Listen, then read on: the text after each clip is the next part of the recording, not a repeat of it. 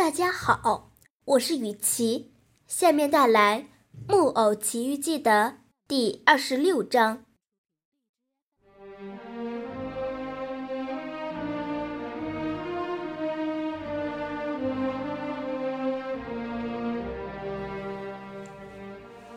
于是，匹诺曹第二天就上了公立学校。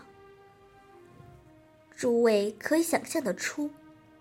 孩子们见到一个木偶走进他们的学校，会怎样捉弄他？他们见到匹诺曹后，哈哈大笑，而且笑个没完没了。有的孩子开这种玩笑，有的孩子开那种玩笑。有人把他的帽子摘了下来，有人从他的后面拉他的小背心。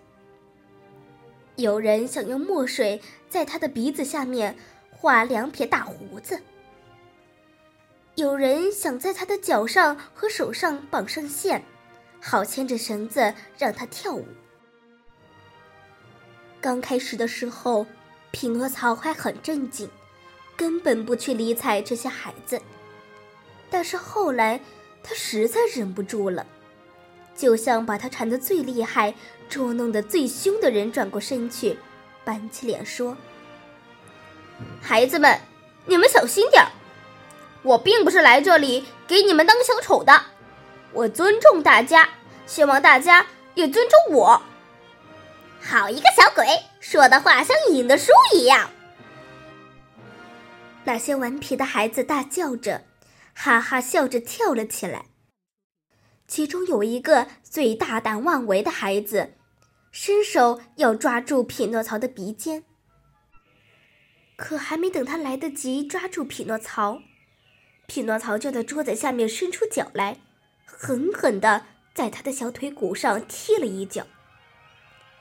哎呦，多硬的脚啊！那孩子大叫，他的小腿被匹诺曹踢得乌青。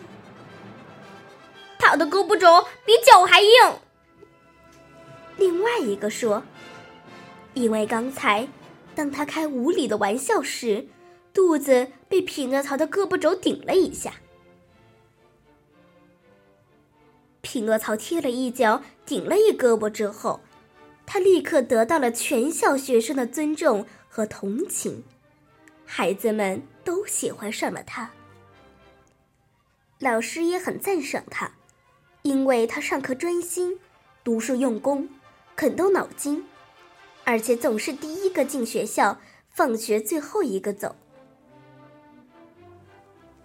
匹诺曹唯一的缺点就是结交的同学太多，这些同学当中有不少是臭名昭著的小坏蛋。他们一点儿也不想读书，一点儿也不想有出息。对此。老师天天提醒他要当心，善良的仙女也不断的对他说：“匹诺曹，你要小心啊，早晚有一天，你这种同学也会使你不爱学习的，说不定有一天，他们还会使你闯大祸。”没关系，匹诺曹耸耸肩膀回答说，并且还用食指敲敲自己的脑门儿。表示，这里面是有脑筋的。有一天，当他走在上学的路上时，突然遇到那帮同学迎面走来，对他说：“哎哎，你知道一个重要的新闻吗？”“啊，呃，不知道。”“这里的海边来了一头鲨鱼，那条鲨鱼大的像座山一样。”“真的？”是那头鲨鱼吗？就是当时吃掉我可怜的爸爸的那条。我们正要到海边去看看呢，你呢？你去吗？我吗？不去，我要去上学。上学有什么要紧的？哎，咱们明天再去，多上一课少上一课都无所谓。反正也听不懂。那老师会怎么说呢？让老师说去吧，他天天唠唠叨叨，也该给他点报应了。那我妈妈呢？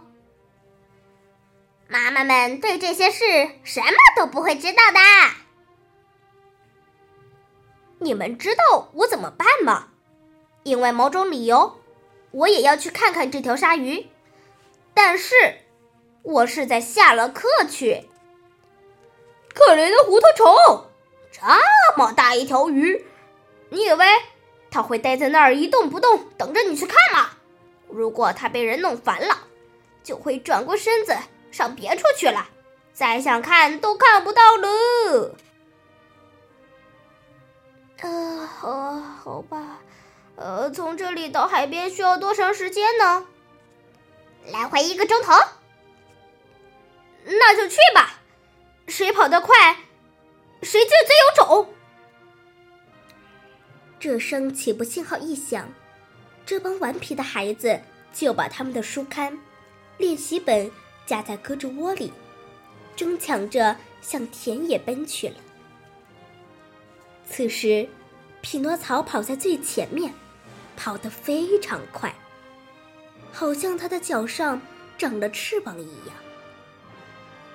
他还不时回过脸去，笑话那些落在他后面好一段路的同学。看见他们气喘吁吁，上气不接下气，浑身是尘土，甚至还吐出了舌头，匹诺曹不由得哈哈大笑起来。这时，这个可怜的家伙还不知道将来要发生什么可怕的事情。